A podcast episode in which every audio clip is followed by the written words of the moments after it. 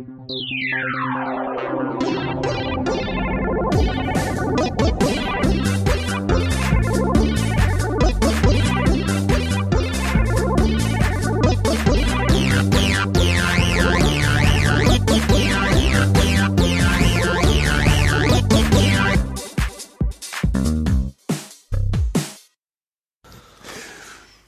guten Morgen zusammen. Morgen. So, wir sind's mal wieder äh, vom alltäglichen Podcast. Wir haben ein neues Buch gelesen und zwar Männerseelen, ein psychologischer Reiseführer. Und darüber wollen wir heute ein bisschen reden. Ja. Ähm, und das ist ein besonderes Buch, weil es sich mit der Psychologie von Männern auseinandersetzt. Ähm, und äh, Weini und ich sind Männer, das heißt, es hat sehr viel mit, mit einem selber gemacht beim Lesen. Und deswegen haben wir gedacht, wir fangen damit an, äh, so zu erzählen, wie es für uns war, dieses Buch zu lesen, weil es schon irgendwie, ja.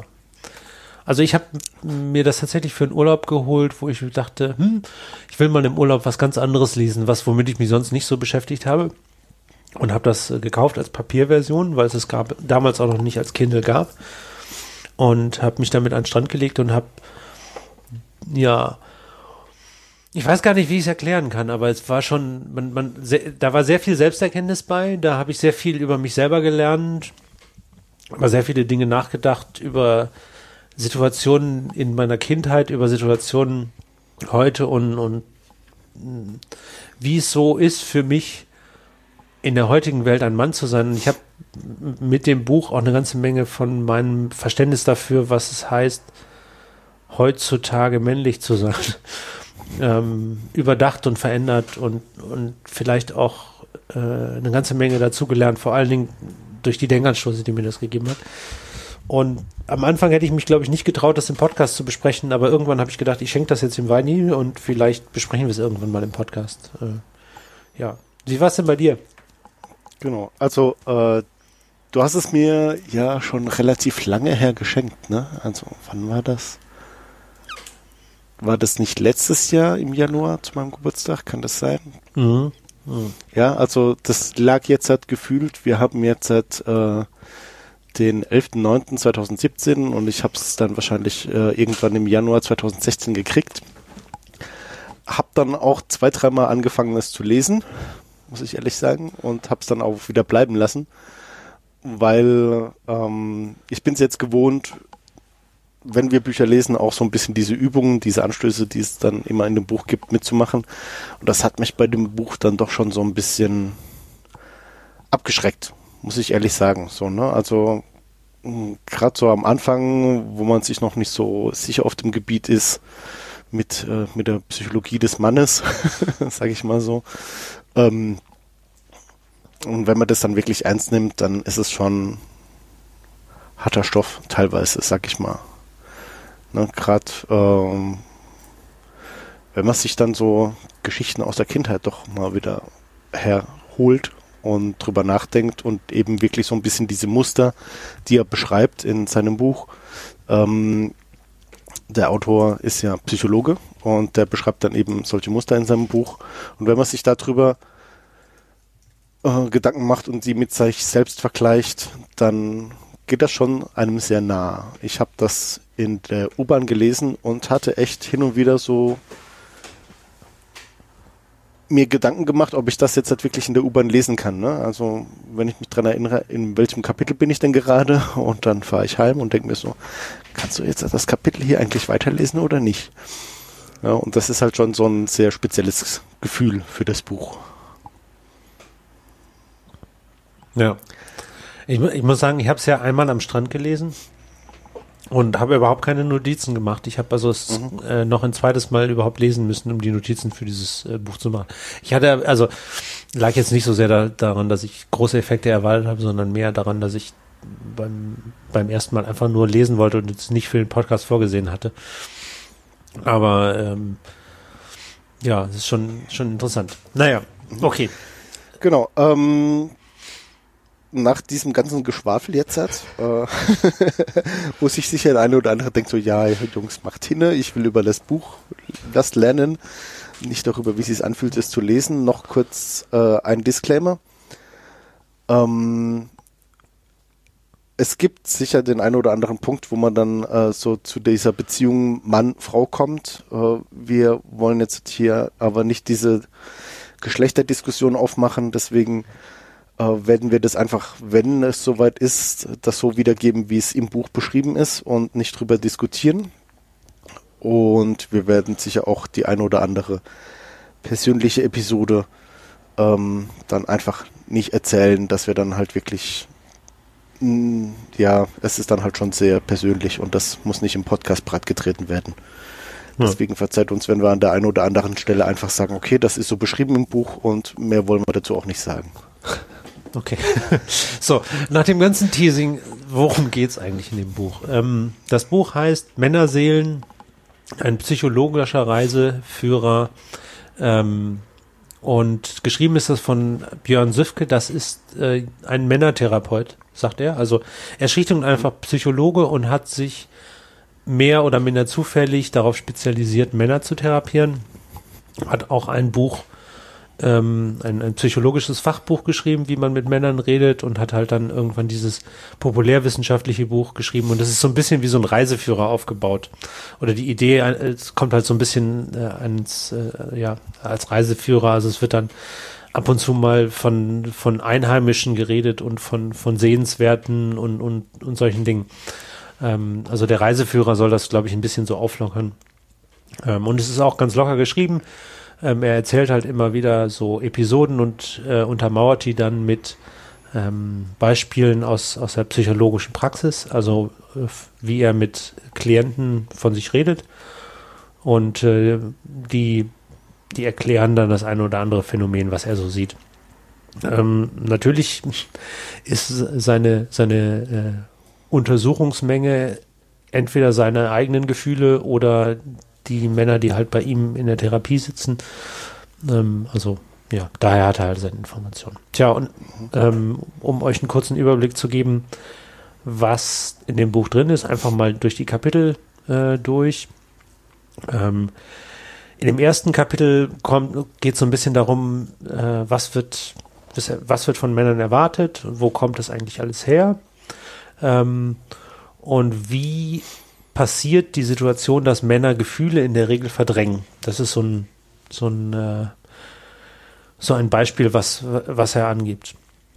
Ähm, in, Im nächsten Kapitel sagt er, okay, Männer verdrängen Gefühle meistens, aber sie sind irgendwie trotzdem da. Also sie werden zwar nicht explizit äh, von Männern thematisiert, wahrgenommen, zugegeben, aber sie sind trotzdem da. Im vierten Kapitel wird dann darüber geredet, warum das eigentlich ein Problem ist. Also man, ne? Muss ja nicht notwendigerweise ein Problem sein. Ähm, dann äh, gibt's, äh, gewinnt er dem Ganzen aber auch was Positives ab, weil manchmal ist es ganz hilfreich, äh, nicht so sehr von Gefühlen geleitet zu sein. In manchen Situationen ist es einfach ganz gut, wenn man, ähm, wenn man anpackt. Äh, also wird der Pragmatismus ähm, erklärt. Im sechsten Kapitel geht es darum, Lösungen zu erarbeiten. Wie kann, wie kann eigentlich jemand Zugriff zu seinen eigenen Gefühlen oder in diesem Fall äh, nennt er es Impulse. Ähm, Impulse ist halt der Begriff eines inneren Bedürfnisses. Ein Gefühl ist ja sozusagen erst die Reaktion, die man, so, die man drauf hat. Ja. Und ähm, dann gibt es im letzten Kapitel nochmal einen Überblick über alle möglichen Gefühlsarten und äh, was das so genau ist. Ja. Das mal so ein Überblick über die Kapitel, bisschen eine Idee, wie das Buch aussieht, ähm, Habe ich das gut vermittelt, Weini? Ja, das ist zumindest mal ein grober Überblick, auch wenn für den einen oder anderen jetzt sicher so die, die Frage im Raum steht, okay, und was sagen wir jetzt die einzelnen Kapitel dazu? Ja. Na, ähm, aber guckt euch einfach an. einfach noch den, den Rest ja. hören. wir haben uns das Kapitel 2 rausgepickt. Mhm. Ähm, Jetzt haben wir natürlich mal wieder großartige Sendungsvorbereitung gemacht, weil wir, äh, wie heißt denn das Kapitel 2 eigentlich? Hast du das? Hast du das? Nee, ne? äh, nee ich habe es gerade auch nicht so. Inhaltsverzeichnis da. Ähm, Geschichtliches, die Entwicklung der männlichen Identität. Ähm, das, ähm, das wollen wir mal ein bisschen im Detail besprechen, weil das eigentlich ganz schön für das restliche Buch steht. ähm, und euch als äh, Leitfaden dienen kann, ob das denn selber lesen wollt. Genau, und vor allem bildet es auch die Grundlage für alles andere. Das heißt, der Rest des Buches basiert eigentlich auf den Erkenntnissen, die man in diesem Kapitel gewinnt. Ja, dann fang doch mal an. Genau, also ähm, er fängt eigentlich relativ einfach an, äh, und zwar mit der alten klassischen Frage Anlage oder Umwelt. Also ähm, habe ich es geerbt oder ist es mir beigebracht worden? Das äh, ist quasi so ein bisschen die Frage wieder, was ist biologisch und was ist eben Kultur. Ähm, ja, also welche Eigenheiten eines Mannes liegen daran, dass er ein Y-Chromosom hat, ne? Genau, und welche Eigenheiten liegen daran, dass er als Mann erzogen wird? Sag ich mal. Ne? Also das klassische Beispiel vom Mann ist halt, du hast dann irgendwann dann Initiationsritus und so weiter und du bist halt voll männlich und das Biologische hängt halt zwischen den Beinen. Aber es äh, gab ja auch schon viele Diskussionen drum, ähm, inwieweit wirklich äh, diese Veranlagung vererbt ist oder genetisch vorgegeben ist. Ne? Also sei es jetzt äh, Gewaltveranlagung oder irgendwelche anderen Geschichten ähm, bis eben hin zu irgendwelchen äh, Diskussionen, wo es dann eben gesagt wurde, so ja, dass Männer halt so sind, wie sie sind, das liegt ja an den Genen, da kann man ja gar nicht dagegen erziehen, sag ich mal, oder mit Erziehung dagegen wirken. Aber natürlich ist nicht so einfach, weil ähm, aufgrund der unterschiedlichen Kulturräume und so weiter kann man eigentlich schon nachweisen, dass Erziehung doch einen relativ großen Anteil hat. Vor allem wie man dann eben das Rollenbild und das Selbstverständnis von sich selbst einfach lernt. Äh, da gibt es viel zu viele Gemeinsamkeiten zwischen den Männern, als dass es alles biologisch abbildbar wäre. Ja. Das am, am Ende ist das halt, also er, er nimmt so ein bisschen, sagt, es, es geht eigentlich gar nicht drum, darum rauszufinden, liegt es nur an der Biologie oder liegt es an der, ähm, der Sozialisation. Mhm weil äh, letztendlich sind die Dinge, die, die er hier beschreibt, das, wie, wie es Männern real im Moment geht, wie sie, wie, wie, sie mit ihren inneren Impulsen umgehen. Und ähm, ja, darum, was man, was man damit tun kann oder dagegen tun kann. Aber mhm. ich scheue mich jetzt gerade dabei, das so negativ zu formulieren, aber die negative Formulierung kommt irgendwie more natural. Ähm, ja, also ich meine, das ist. Es ist, es ist irgendwo beides. Ne? Natürlich haben, haben Männer mehr Testosteron und das Testosteron hat im Körper einen bestimmten Effekt. Das kann man auch nicht wegdiskutieren. Gleichzeitig liegt ganz, ganz, ganz viel Sozialisation da drin und ganz, ganz viel, wie diese Gesellschaft mit Männern und, und Frauen äh, umgeht und was mhm. das mit, mit den Menschen macht. Genau, aber am Ende des Tages sagt er auch, ähm, er befasst sich eigentlich nur mit dem, Teil, der äh, sozialisatorisch quasi eingeprägt ist, weil an der Biologie kannst du halt mit Psychologie nichts ändern. ne?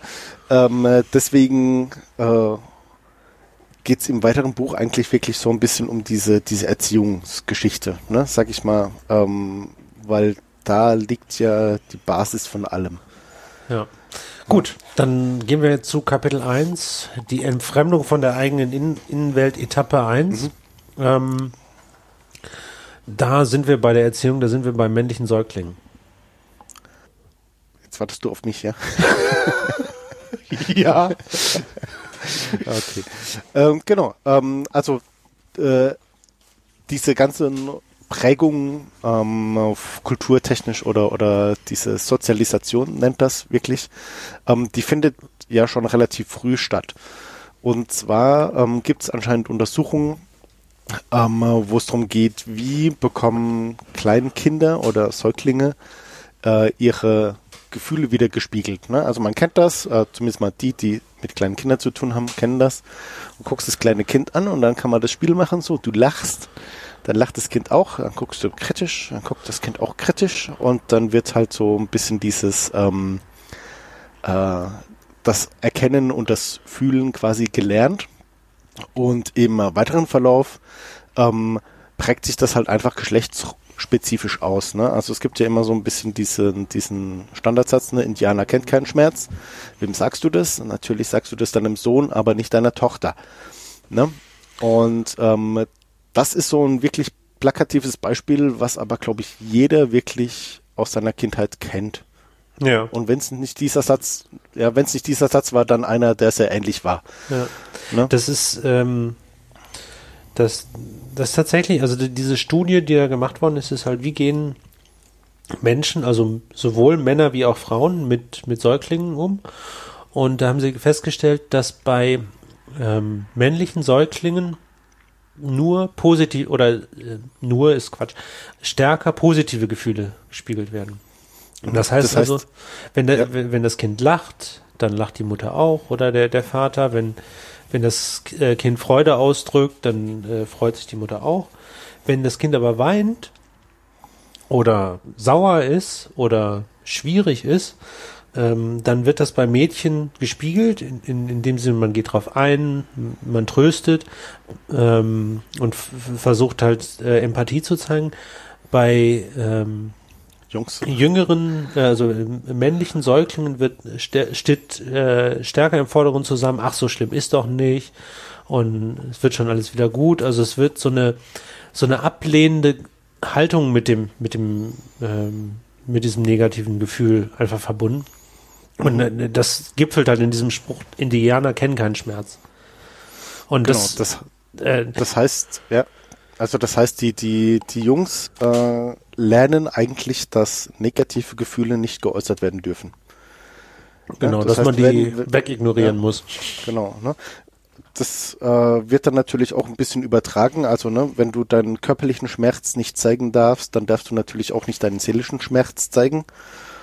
Ähm, und so wird das einfach den Jungs, den Männern, den kleinen Indianern beigebracht. Ne? Mhm.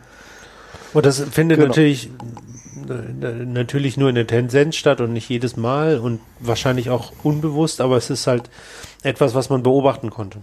Und das ist halt schon Genau. ein bisschen erschreckend. Genau. Ähm, was da noch so ein bisschen dazu kommt, das ist, ähm, das nennt er die Umwegidentifikation. Ein bisschen sperriger Begriff, ähm, ist aber eigentlich ganz, ganz logisch. Also ähm, in, es ist ja nach wie vor noch so, jetzt kommen wir auch wieder dazu, also jetzt alle Frauen nicht schlagen, aber in der Masse ist es einfach so, dass die Kindererziehung Frauensache ist. Und äh, wenn man sich jetzt vorstellt, man hat da einen Jungen, äh, also einen, einen jungen Menschen, der männlichen Geschlechts ist, äh, der die ganze Zeit einfach nur mit Frauen zu tun hat, dann hat er ja kein, kein Vorbild im Sinne von, äh, guck mal, der ist so wie ich, jetzt im biologischen Sinne gesprochen. Ja, und das ist mein Vorbild, das ist mein Rollenvorbild, ne? Und ähm, man lernt dann von seinem Vorbild, wie man zu sein hat. Das ist ja eben genau nicht der Fall, weil es sind ja nur Frauen um einen rum. Das heißt, man guckt sich die Frauen an und sagt, okay, ähm, da ich ja nicht weiblich bin, muss ich anders sein als die. Und das ist natürlich eine, eine wesentlich schwierigere ähm, Rolle, die man dann zu spielen hat, weil Frauen mit ihrer Gefühlswelt natürlich sehr offen umgehen, die, die weinen, die trösten und so weiter. Und die Umwegidentifikation sagt dann quasi dem Jungen, du darfst nicht so sein wie die Frauen, also das heißt, du darfst nicht in der Öffentlichkeit weinen, du darfst nicht über Gefühle reden, du darfst keine Zärtlichkeiten öffentlich austauschen und so weiter und so fort. Ähm, eben mit dem Problem, dass man nicht nur nicht sieht, wie man sein soll, sondern man muss auch erfassen, wie man, also ich darf nicht so sein oder ich muss so sein, dass ich nicht so bin wie andere. Ne? Ja. Das, das, äh, ich, ich suche jetzt gerade den richtigen Satz, um die Umwegidentifikation allgemeinsprachlich zu formulieren. Hast du ein Beispiel? Naja, äh, eigentlich ist die Umwegidentifikation, man identifiziert nicht, sich nicht als Mann, sondern man identifiziert sich als Nicht-Frau. Ähm, Genau, genau. Danke, danke. So einfach kann es sein, ne? so, Also. so einfach kann es sein. ähm, ja. Und ja, das drückt so irgendwie, irgendwie schon aus. Und das ist auch ein Punkt, wo ich aus dem Buch sehr viel mitgenommen habe, weil ich da, weißt du, ich hatte, ich hatte nie jetzt vorgehabt zu sagen, oh, wenn, wenn ich mal Kinder habe, dann äh, vergrabe ich mich in, in, in der Arbeit und äh, lass, lass alles äh, entsprechend die Frau machen. Das nicht. Mhm. Aber ähm, irgendwie ist mir in genau diesem Kapitel so richtig klar geworden, warum das so wichtig ist, dass man als Vater auch voll präsent ist und dass man als Vater nicht nur da ist, wenn alles toll ist, dass man nicht nur der Eventmanager am Wochenende ist, ja, auch der, im, der immer froh ist und dass man als Vater auch äh, die Aufgabe hat, wenn es einem schlecht geht, seinen, seinen Söhnen zu zeigen, wie das aussieht, wenn es mhm. einem Mann schlecht geht und dass halt Männer auch Wesen mit Gefühlen sind. Ähm, das war so eine der vielen Erkenntnisse, die ich aus dem Buch rausgezogen habe. Mhm. Also ich habe mich da an, an äh, viele Diskussionen erinnert. Ähm, äh, ich kenne einige Pädagogen, äh, nur das so nebenbei, und ähm, ich habe da einige Diskussionen mitgekriegt, wo sich dann Kindergärten wirklich darum bemüht haben, einen männlichen Erzieher zu bekommen, eben weil diese Pädagoginnen sich des Problems auch bewusst sind Ne? Also das ist ja jetzt nicht etwas, was total überraschend ist, sondern das ist schon lange bekannt. Aber wie sie dann einen männlichen Betreuer oder einen männlichen Erzieher gefunden hatten, haben sich dann auf einmal ganz, ganz viele Mütter gemeldet und haben gesagt, nein, wir nehmen unsere Kinder aus dem Kindergarten, wenn da ein männlicher Erzieher ist, weil die eben noch so in diesen Stereotypen Denken drin waren, dass sie dann sich nicht vorstellen konnten, dass ein männlicher Erzieher ihre Kinder richtig erziehen kann. Hm. Ja, und das, das ist ja auch schon wieder so ein bisschen äh, so, so dieser, dieser Stereotyp, der wird ja gelebt und der wird ja auch von manchen forciert. Auch wenn er jetzt vielen Leuten bewusst ist. Ne? Also das heißt, da muss man da vielleicht auch wirklich nochmal eine gesellschaftliche Diskussion anstrengen. Um Nicht nur eine. Aber lass uns zum nächsten genau. Punkt gehen, wofür wir uns ja drin verraten.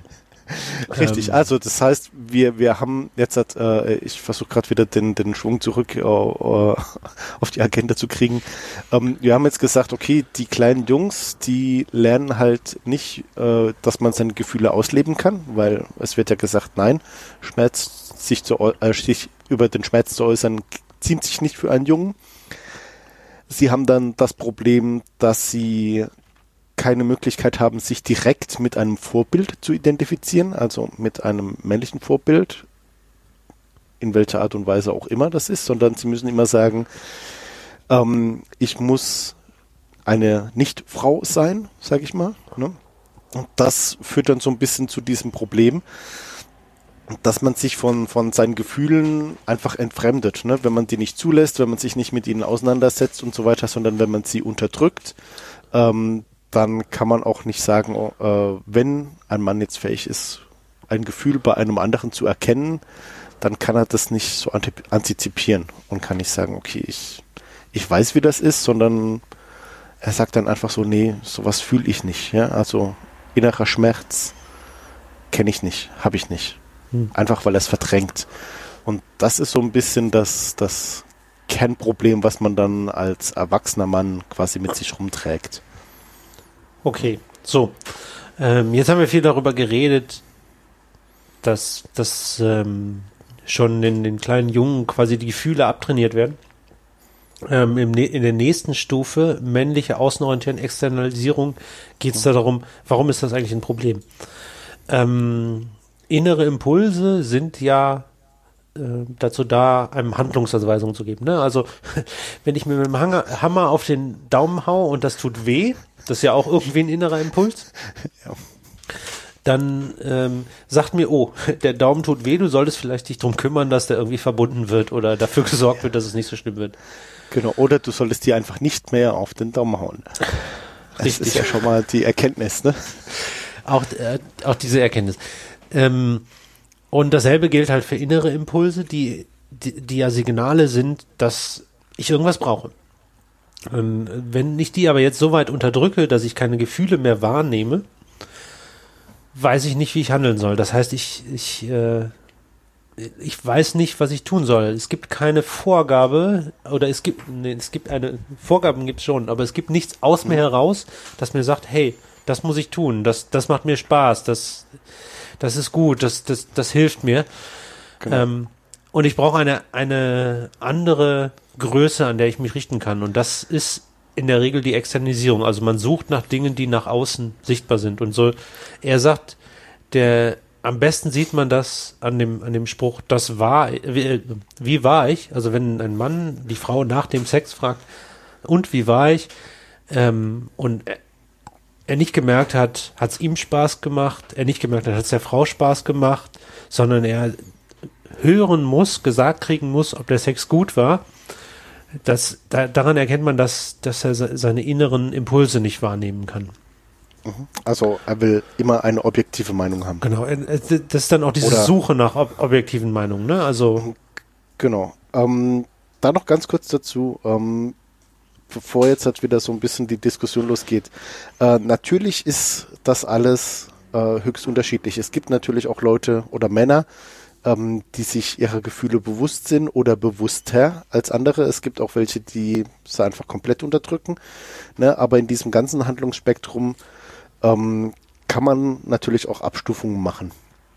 Und äh, je nachdem, wie weit diese Abstufungen gehen, hast du dann natürlich die Leute, die das komplett ablehnen, die wirklich rein nach einer ex nach externen Vorgaben leben. Ne? Also zum Beispiel äh, Religion, Politik, Ideologie im weitesten Sinne.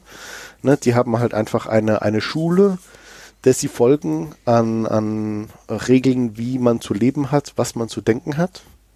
Ne?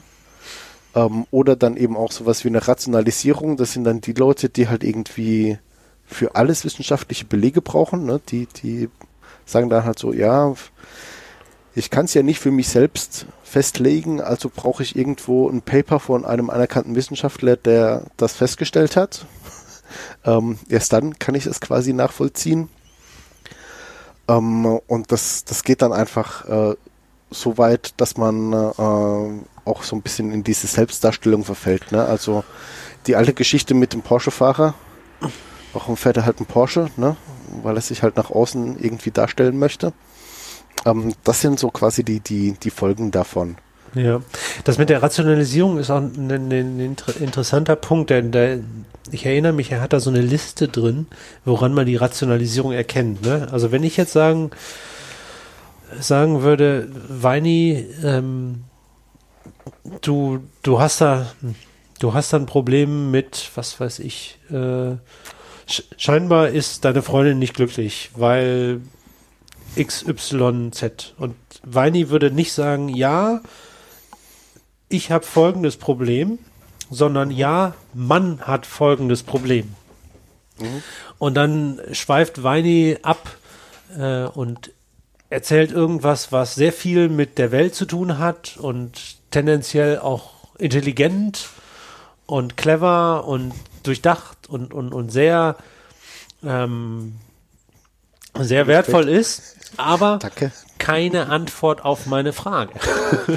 Weil die Frage ging nämlich um Weini und seine Beziehung zu seiner Freundin.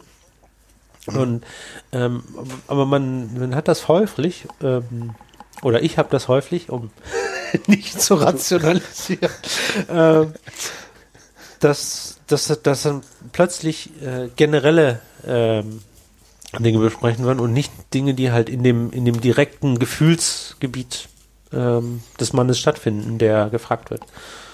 Oder der drüber nachdenkt. Ne? Mhm. Genau. Also, ich habe ich hab Probleme im, im Bett mit meiner Freundin. Gibt es da eine Regel für? Ja, genau. Gibt es da eine Untersuchung dafür? Ja. Ne? Also gibt es ein Buch, was man lesen ne? könnte und im Podcast besprechen könnte, Weini? Genau. She comes first, Johannes. She comes first. ja, ich genau. glaube, das ist ein bisschen, ein bisschen, äh, ein bisschen tatsächlich Ausdruck dessen. Ähm, ja, aber ich sag mal auch bei, bei, äh, wir haben es, glaube ich, im Vorgespräch auch, hatten wir? Hatten? Doch, hatten wir, genau äh, hatten wir es auch so ein bisschen. She Comes First ist natürlich äh, sehr schön, könnt die Episode nachhören, weil das sind Rezepte drin am Ende. Das kommt natürlich dem Mann an sich sehr entgegen. Ne? Und das ist so, das ist so ein Beispiel von, von äh, externer Richtlinie. Ne? Wenn du nicht merkst, was deiner Frau gefällt im Bett, dann liest er das Buch und da ist ein Rezept drin und das hat ihr dann gefälligst auch zu gefallen. Ja, ja. Ähm, Ich glaube, grundsätzlich ist das nicht schlecht. Ne? Der, der, der Punkt ist, äh, in dem Moment, wo du dann merkst, macht es einen Unterschied. Und es ist, grundsätzlich ist es auch nicht schlecht, gewisse Dinge zu analysieren, wenn du, wenn du dann zum Schluss wieder auf dein Problem runterkommst. Ne? Also man genau. kann ja mal die Vogelperspektive einnehmen und sagen, hm, wie machen andere das? Aber wenn man das nur macht, dann ist es eine Ablenkung. Wenn man das macht, um dann wieder zum eigenen Problem runterzukommen oder zu, zu dem eigenen Gefühl runterzukommen, äh, dann kann das ja wohl eine Lösung sein.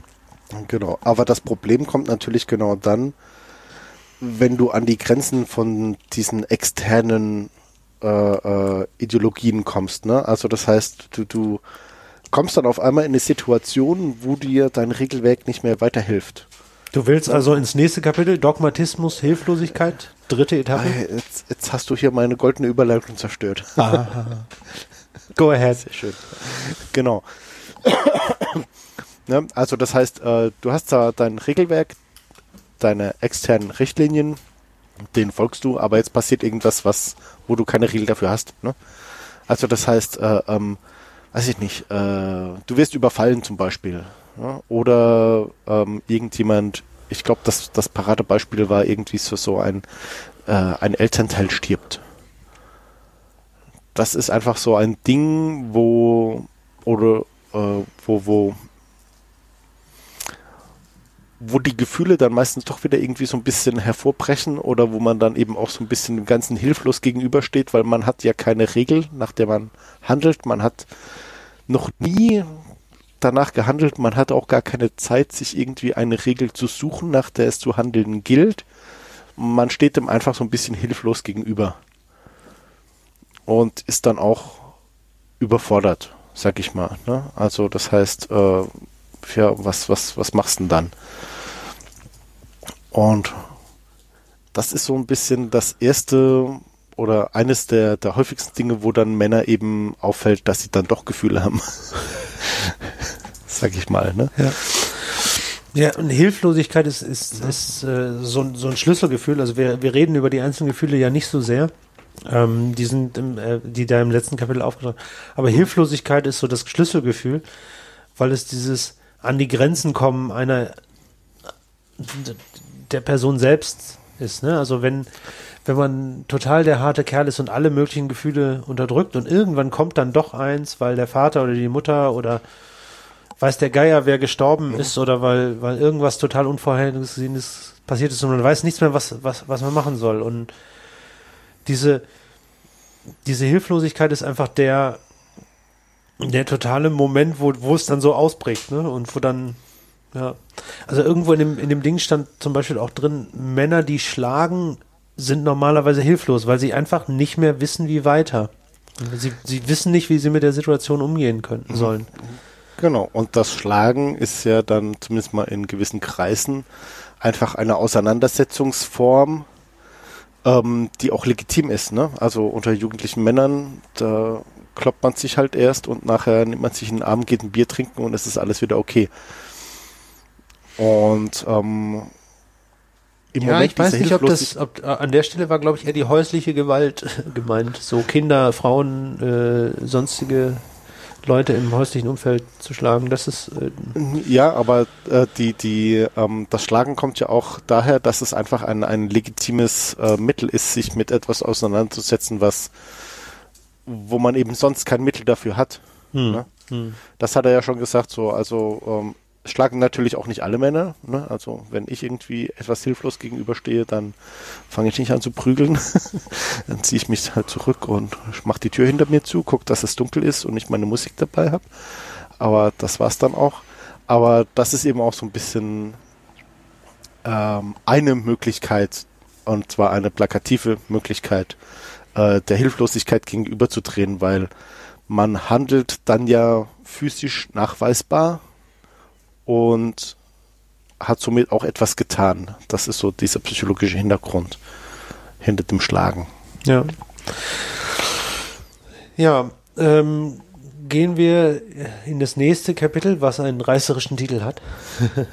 Oder das männliche, ja, das, jetzt kommt, jetzt kommt das Kapitel mit dem Disclaimer, ne? Also, ähm, äh, das männliche Dilemma, die Hassliebe gegenüber Frauen und die männliche Depression. So, jetzt müssen wir kurz warten, bis sich alle wieder beruhigt haben. Was, ja, Mal. lass uns, lass uns doch einfach die, die, die ähm, das Ganze erklären. Also, genau. das männliche Dilemma ist, ähm, ich bin total gut als Mann darin, meine Gefühle abzuwehren. Mhm. Ähm, ich werde von der Gesellschaft da damit begünstigt, weil wenn ich öffentlich weine, gelte ich als Mädchen oder Weichei. Mädchen mhm. ist ein, ach, ein wunderschönes Schimpfwort an der Stelle, ne? Genau. zeigt, auch, zeigt auch genau, wo es alles kaputt ist. Ähm, das heißt, als Mann wird mir das nicht so sehr verziehen, dass ich, dass ich in der Öffentlichkeit weine. Und nicht öffentlich eigentlich auch nicht, aber das kriegt halt keiner mit. Mhm. Ähm, gleichzeitig brauche ich aber Zugang zu meinen Gefühlen. Also ich muss ja irgendwie ähm, wissen, wie es mir geht. Und äh, Männer nutzen häufig ihren Partnerin, um die Gefühle zu spiegeln. Also sozusagen, man nimmt sie, man nimmt sie auf, weil die Partnerin einem Gefühle spügelt. Äh, spie spiegelt. Spiegelt.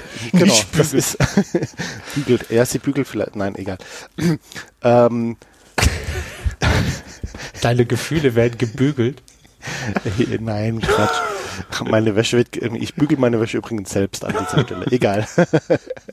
nee, ähm, das ist tatsächlich auch so. Ähm, es, es, man kennt's ja aus Film und Fernsehen, dass dann die Frauen immer sagen, aber er ist doch gar nicht so. Ne, der ist doch eigentlich voll lieb und, und, und zärtlich und, und äh, äh, kuschelt gerne mit und so weiter. Ne? Das ist doch gar nicht der, der immer draufhaut und prügelt, um jetzt wieder das Bild von vorher zu bemühen. Ne? Und äh, das ist wirklich so ein bisschen diese, diese Hassliebe, ne? Also wenn man, wenn Mann mit seiner Frau oder Freundin daheim allein ist, dann gelingt im Zuge der Intimität einer Beziehung auch mal so ein bisschen zumindest mal das Zeigen von Gefühlen, auch wenn man es jetzt vielleicht nicht bewusst macht. Ne? Und deswegen brauchen die Männer die Frauen. Und ähm, die männliche Depression oder das männliche. Lass, lass mich die, zu der Hassliebe noch, so, noch einen, ja. einen Satz sagen. Ähm, das kommt daher, also zum einen helfen, hilft die Partnerin in der Regel die Gefühle zu spiegeln oder Frauen helfen den Männern die Gefühle zu spiegeln. Gleichzeitig ähm, sind aber Frauenwesen, die sehr viele Gefühle zeigen und die so einen Mann ziemlich äh, überfordern können. Also äh, in dem Buch war so das Beispiel drin, naja, ähm, da hat der Mann einmal die falschen Kinokarten ausgesucht und die Frau bricht in Tränen aus. Mhm. Und dieser Mann hat das einzige Mal in seinem Leben ein paar Tränen am Grab seiner Mutter verdrückt. Äh, und äh, denkt sich jetzt, meine Güte, ich habe mich, wie ich am Grab meiner Mutter stand, so gefühlt, dass ich ein paar Tränen verdrückt habe. Wie schlimm muss es für die Frau sein, dass ich die falschen Kinokarten gekauft habe? Und äh, die Hassliebe kommt halt daher zum einen, man braucht sie, aber zum anderen überfordern sie einen permanent, weil sie zu viele Gefühle zeigen. Und das ist, das ist der, das ist diese Hassliebe, die er da beschreibt. Genau. So, ähm, das männliche Dilemma beziehungsweise die männliche Depression, was dann so ein bisschen die, die pathologische Form des männlichen Dilemmas ist, um es jetzt mal auf dieser Ebene zu beschreiben. Ähm, das ist so ein bisschen diese, äh, diese Problematik. Also du, du be, ja, ne, äh, dein, dein Selbstwert kommt quasi davon, dass du in der im Beruf und in der Familie halt funktionierst. Ne? Also das heißt, du hast äh, deine beruflichen Erfolge, du wirst an dem gemessen, was du machst. Und das ist auch so ein bisschen dein, dein Selbstverständnis von dir ne? weil du ja externalisiert deine Regeln machen musst und wir nun mal einen Großteil unserer Zeit arbeiten, weil wir gerade Urlaub haben, ähm, kommt ja dieses Selbstverständnis quasi vom Beruf. Und ähm, die männliche Depression tritt eben dann zutage, wenn man entweder beruflich nicht mehr weiterkommt oder etwas tut, was einem nicht gefällt, oder ganz plakativ, wenn man dann in Rente geht in Ruhestand. Das heißt, in dem Moment wird dem Mann einfach etwas genommen, mit dem er sich positiv identifizieren kann, nämlich beruflicher Erfolg, sag ich mal. Ne? Und wenn du dann, wenn du dir vorstellst, okay, du, du kannst dich halt einfach nicht über andere Dinge identifizieren, außer über deinen Beruf, aber du hast nun mal keinen mehr, wenn du in Rente bist, dann kannst du, dann, dann verlierst du ja dein Wesen, zumindest mal so wie du das verstehst. Ne? Das, das Wesentliche, was dich ausmacht, verlierst du dann ja. Und dann kommt es halt sehr stark zu diesen Depressionen, die man dann eben irgendwie versucht mit Alkohol die innere Leere zu füllen oder dann eben auch in Gewalt ausbricht und so weiter. Und das ist quasi so ein bisschen die pathologische Form, die dann eben auch öfters mal beim Psychiater landet. Erstmal beim Psychologen ja, in diesem Fall. Beim, er ist kein Psychiater. Beim Psychologen. Ja, ich weiß, äh, ne, da gibt es sicher Leute, die haben das studiert, die wissen, was der Unterschied ist. Du weißt es nicht. Soll ich nicht kurz, ich, soll, soll ich nicht kurz ich, ich glaub, Nein, ich glaube, der eine gibt, äh, der eine gibt Pharmaka, der andere nicht. Ne? Genau. Der, also ein Psychologe ist jemand, der Psychologie studiert hat und äh, erstmal noch überhaupt nichts kann. Es gibt dann Psychologen, die Psychologie. also, über, äh, Super. Als du 30 Semester studierst, kannst du immer noch nichts. Äh, geil. Ähm, dann, ähm, der erstmal überhaupt keine medizinische Funktion in dem Gesundheitswesen hat, korrigiere mich, so. ähm, dann, dann, dann kannst du eine, eine ähm, zusätzliche Qualifikation machen, dass du ähm, Psychotherapie machen darfst, das ist aber Gesprächstherapie, da kommen keine Medikamente in Einsatz. Ein Psychiater ist ein Arzt, der sowohl ein Medizinstudium äh, hinter sich gebracht hat, als auch Psychologe ist und daher auch Medikamente verschreiben darf. Achso, okay, gut. Also, wir reden von Psychologen und Gesprächstherapie. Genau, genau, von Psychologen. Um, genau, und das ist quasi auch so ein bisschen dann der, der Einstieg zum Rest des Buchs, muss ich eigentlich wirklich mal sagen, ne? Ja, ähm, man muss zu der männlichen Depression sagen, die steht immer in Anführungszeichen in dem Buch. Es geht nicht um eine ähm, medizinisch als Depression qualifizierte Krankheit, sondern ähm, um so eine Art Vorstufe mit ähnlichen Symptomen, aber nicht notwendigerweise was, was schon als pathologisch bezeichnet wird. Mhm. Also das, man landet natürlich dann auch in, möglicherweise in einer klassischen Depression, aber es beschreibt halt auch, sagen wir mal, den Weg dahin und da gehört zum Beispiel auch die, die klassische Midlife-Crisis äh, nach dem Motto, ich habe alles erreicht im Beruf und äh, ich habe funktioniert, aber was bedeutet, also was bedeutet ich eigentlich in meinem Leben? Dazu. Genau. Was, was, was macht mich aus, wenn ich jetzt halt nichts mehr machen kann, quasi. Ne? Ja. Genau. Ähm, kurz nebenbei, äh, das Männliche äh, bei dem männlichen Depression, das zielt halt einfach so ein bisschen darauf ab, ähm, wo das Ganze herkommt, nämlich eben aus, aus der Unfähigkeit der Männer, ähm, aus sich selbst heraus äh, sein, sein, seine Gefühle wahrzunehmen und dann eben aus sich selbst heraus einen Daseinsgrund zu schaffen. Ne? Ja.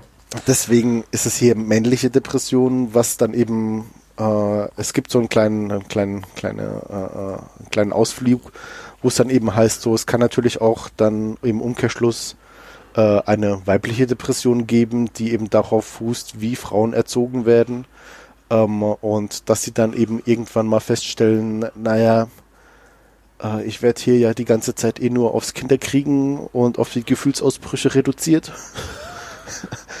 ne? Also kann man ja. jetzt natürlich wieder genauso überschreiten. Aber ähm, wenn man, wenn, wenn Frau sich dessen gewahr wird, dass eben die Gesellschaft äh, die Frauen eben auch auf eine gewisse Art und Weise reduziert, dann kann es ja natürlich auch zu einer weiblichen Depression kommen oder man könnte es so bezeichnen, wenn man es denn wollte. Äh, weil wirklich die Grundlage ist halt äh, das, das Rollenbild, was die Gesellschaft von dir als Mann oder als Frau hat und was sie dir dann verwehrt. Also die Gesellschaft verwehrt dir ja etwas. Und das führt dann eben zu diesen Depressionen. Hm. Okay. Ähm, genau. Und, machen wir, machen wir den, den, das, den kleinen Service-Teil, bevor wir in die ähm, in die Reflexion, in die Reflexion gehen. Also, genau.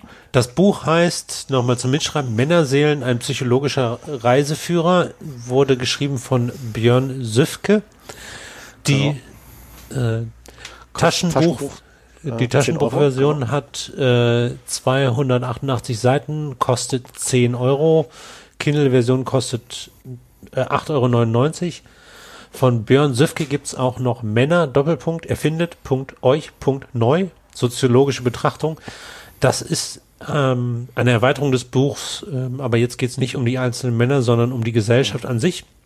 Er hat auch noch zwei Kinderbücher geschrieben und psychologische Fachbücher, unter anderem das schon erwähnte, den Mann zur Sprache bringen, ähm, was äh, sozusagen die, der Vorläufer von diesem Buch ist, aber halt für den für das äh, psychologische Fachpublikum. Und er hat gesagt, er war erstaunt, wie viele Leute, die eigentlich kein Fachpublikum sind, äh, das Buch gelesen haben. Und deswegen hat er jetzt dieses hier geschrieben. Für die breite Masse. Ja. Okay, äh, ich glaube, alles, alles ist gesagt zu, zu der, Zu der Vorstellung. zu der, zu der Service-Geschichte. Weini, wie fandest du das Buch? Also ich habe ja schon äh, äh, am Anfang gesagt, ich fand es schwierig zu lesen, weil es, wenn man sich drauf einlässt und sich damit auseinandersetzt, ja, dann, dann geht's doch schon sehr in den Intimbereich hinein, sag ich mal einfach. Ne? Also ähm, man muss sich dann auch wirklich so ein bisschen äh, selbstreflektiv mit dem auseinandersetzen, wie man erzogen worden ist.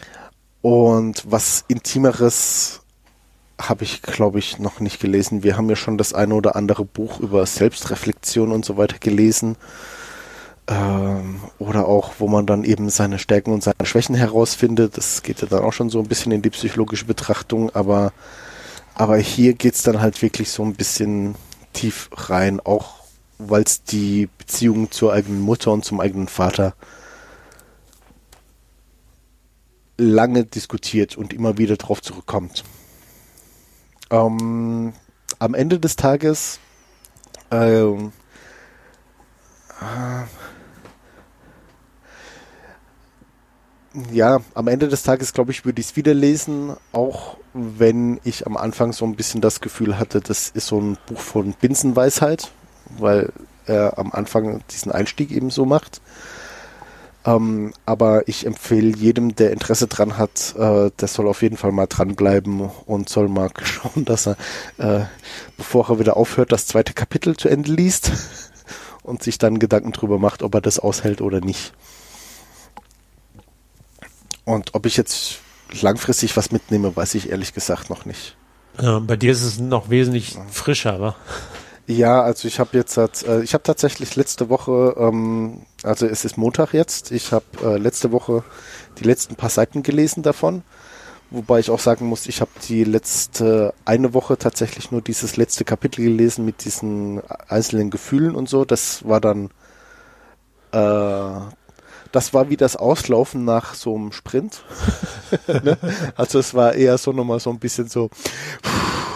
Äh, jetzt hat ganz ruhig, ja, jetzt noch ein bisschen bewegen so, dann kriegst du keinen Muskelkater nachher, ja, aber es ist äh, dann schon irgendwie okay. Ähm, und äh, ich weiß nicht, ich glaube, man muss es dann, wenn man wirklich was an sich machen will, ähm, müsste ich das sicher noch ein zwei oder dreimal lesen. Ähm, wobei ich auch äh, so ein bisschen das, das Problem damit hatte, äh, er hat immer sehr viel ähm, oder, oder sehr stereotype Beispiele gebracht. Ist klar, du brauchst halt irgendwas, an dem du das erklärst, aber ich habe ja am Anfang schon gesagt, ähm, es gibt natürlich viele, viele Abstufungen, wie weit Männer ihre Gefühle dann doch wahrnehmen oder wie weit sie bereit sind, sich mit dem, was sich da regt, also wenn sie einen Impuls haben, inwieweit sie bereit sind, diesen Impuls dann als Gefühl zu identifizieren oder eben nicht. Und ich glaube, wenn man sich dessen bewusst ist und dann die ganzen Beispiele, die er bringt und die Stereotypen, die er bespricht, einfach auch versucht auf sich selbst anzuwenden, äh, dann wird man schon sehen, manches kann man relativ gut anwenden, manches einfach gar nicht. Ähm, und wenn man sich davon nicht abschrecken lässt, sondern sich bewusst ist, dass nun mal ein Buch nicht für einen speziell gilt, sondern für eine breite Masse und es kann nicht alles stimmen, dann, dann kann es sehr hilfreich sein, um ein bisschen mehr Selbstverständnis zu erlangen. Wow. Das war, das war eine lange, lange, schwer, schwere, schwerwiegende Ansprache. Schwerwiegende Anschuldigung, genau. Nicht Anschuldigung, Ansprache. Ja. Äh, ja, aber so würde ich das momentan betrachten. Ich weiß nicht, wie ist es mit mehr Abstand, Johannes? Bleibt das oder wird es dann egal? Ähm, nee, egal wird's nicht. Ähm, mh, man fängt an, Dinge an sich zu akzeptieren. es, es ist, ähm, es, äh, es hat mein, mein Bild von mir selbst als Mann und Frauen und der Gesellschaft massiv beeinflusst. Ähm, und äh, ganz ehrlich, ich habe auch vorher schon den feministischen Podcast gehört, den ich übrigens jedem empfehlen kann. Äh, meinst du den Lila Podcast? Genau, den, den Lila Podcast, richtig. Ähm, aber das Buch hat einmal einfach gezeigt, es geht auch dich an. Und die Beispiele, die da drin sind, und ich meine, nirgendwo in diesem, in dem Buch steht ja irgendwas über mich. Weißt du? Also, genau, sondern es steht über Männer. Steht da über Männer. Und ich bin an keiner Stelle als Beispiel genannt. Und trotzdem hat man sich wiedererkannt. Oder habe ich mich wiedererkannt. Trotzdem habe ich äh, Dinge davon mitgenommen und äh, Dinge daraus gelernt, die ich einfach anders machen mache und die ich anders sehe heute. Und es ist auch, also ne, ich bin ja normalerweise jemand, der nach so einem Buch sagt, ey, ich brauche ich brauch was, ich, brauch, ich muss was wissen, was ich heute anders mache. Du willst eine Checkliste haben. Ich würde eine, ich würde eine Checkliste haben und die, die war bei diesem Buch nicht notwendig und ich hätte auch keine schreiben können. Also was ich jetzt anders machen will ab heute mhm. oder so. Das ist, das ist nicht der Punkt. Und ihr werdet nicht euren Job kündigen und Kindergärtner werden wollen oder Erzieher. Ähm, also, oder vielleicht doch, aber das, das war jetzt nicht die, das, das was, was mir bei, bei, mir ausgelöst hat, dass ich jetzt spontan direkt genau wusste, was ich anders machen konnte. Aber trotzdem fand ich es irgendwie wertvoll, in der Art über sich äh, nachzudenken, in der Art auch ähm, sich klar zu werden, dass ähm, Gleichberechtigung, Emanzipation eben nicht nur was für Frauen ist, sondern dass es auch ganz wichtig ist, dass die, die Männerseite da betrachtet wird und wie sehr eigentlich wir als Männer unter dem, unter der Gefühlsunterdrückung doch leiden. Das war schon eine interessante Erkenntnis. Genau. Na, also ähm, was mich, was mich immer so ein bisschen wundert oder jetzt hat eben noch wesentlich mehr wundert, ähm, ist so ein bisschen äh, es gibt ja die Frauenquote, um jetzt mal das Beispiel zu bemühen. Ne? Ähm, die Frauenquote wurde ja deshalb eingeführt, weil Frauen ähm, nicht gleichberechtigt in irgendwelche Führungspositionen oder sonst irgendwo hinkommen, weil man einfach eben jetzt das weibliche Dilemma hat an der Stelle, wird dann halt gesagt, okay, Frauen werden halt auf Erziehung und Kinder und daheim kochen und putzen reduziert. Ne? Ähm, was dann eben nur so ein bisschen konsequenter wäre, weil dann eben äh, es müsste auch ähm, bei dem Psychologen eine Männerquote geben. Kann man das so sagen? Ja, ja, ja, ja. Aber ich meine, ne? äh, die, die also Argumente dafür sind, die, sind dieselben wie die, sind dieselben wie für die, die Quote der Frau und genau, ne? Also Männer müssten eigentlich sich viel mehr mit sich selbst und mit ihren Gefühlen und der Wahrnehmung dieser irgendwie auseinandersetzen, als es auch wirklich tun. Genauso wie mehr Frauen eigentlich in leitende Positionen rein müssen, einfach um, um dieses, ja, dieses Rollenbild einfach zu ändern, was ja in der Erziehung, wir haben es im ersten Kapitel gesagt, oder im ersten Teil, ähm, kommt ja alles mit der Erziehung. Und ich glaube, auch so ein Buch kann sicher dazu beitragen, dass sich das dann irgendwie in den nächsten Generationen ändert, oder? Ja, ich glaube, es wird die Generationen dauern. Und also an der Stelle, wie gesagt, ich habe mitgenommen, als Vater verfügbar sein, wenn es dann mal soweit ist. Ähm, und keine Ahnung, als als Onkel, als äh, als Freund des, de, de, der Eltern oder sowas, als äh, halt als sich, Vorbild sich, ja. ja. als Vorbild eigentlich für Kinder, ne? Ja. Also wird dann wirklich sagen, okay, ähm, hört sich jetzt dumm an, aber halt gucken, dass sich der Junge da mit einem äh, ein Vorbild hat, wo er sagen kann, das ist ein Mann, so möchte ich auch sein und eben nicht irgendwie sich ganz seltsam zurechtbiegen muss, das ist eine Frau, ich muss ganz anders sein. Ja, ja. Ja. Ähm, ja. Aber das wird mit unserer Generation noch nicht beendet sein und äh, Quoten sind immer nur Hilfen. Und, äh, ja, aber ich sag bevor mal. Wir, bevor wir ins Gesellschaftliche gehen, darum ging es nämlich in diesem Buch nicht. genau. Würde ich, würd ich jetzt sagen, äh, reicht das für die Episode oder hast du noch letzte Worte? Mm, nee, also was ich halt noch kurz sagen wollte, ähm, man sieht es ja schon, dass sich das Männerbild oder das Rollenverständnis, zumindest mal in der westlichen Welt, äh, über die letzten 50, 60 Jahre geändert hat. Also von daher sind wir ja irgendwie auf dem Weg. Ja, aber wir sind noch nicht da, sonst hätten wir Donald Trump nicht gewählt. Äh, ich habe den eh nicht gewählt, das war ein anderer. Und in diesem Sinne wünschen wir euch noch einen schönen Tag, schönen Abend, schöne Nacht oder wo immer ihr seid. Ciao. Genau, und viel Spaß. Ciao.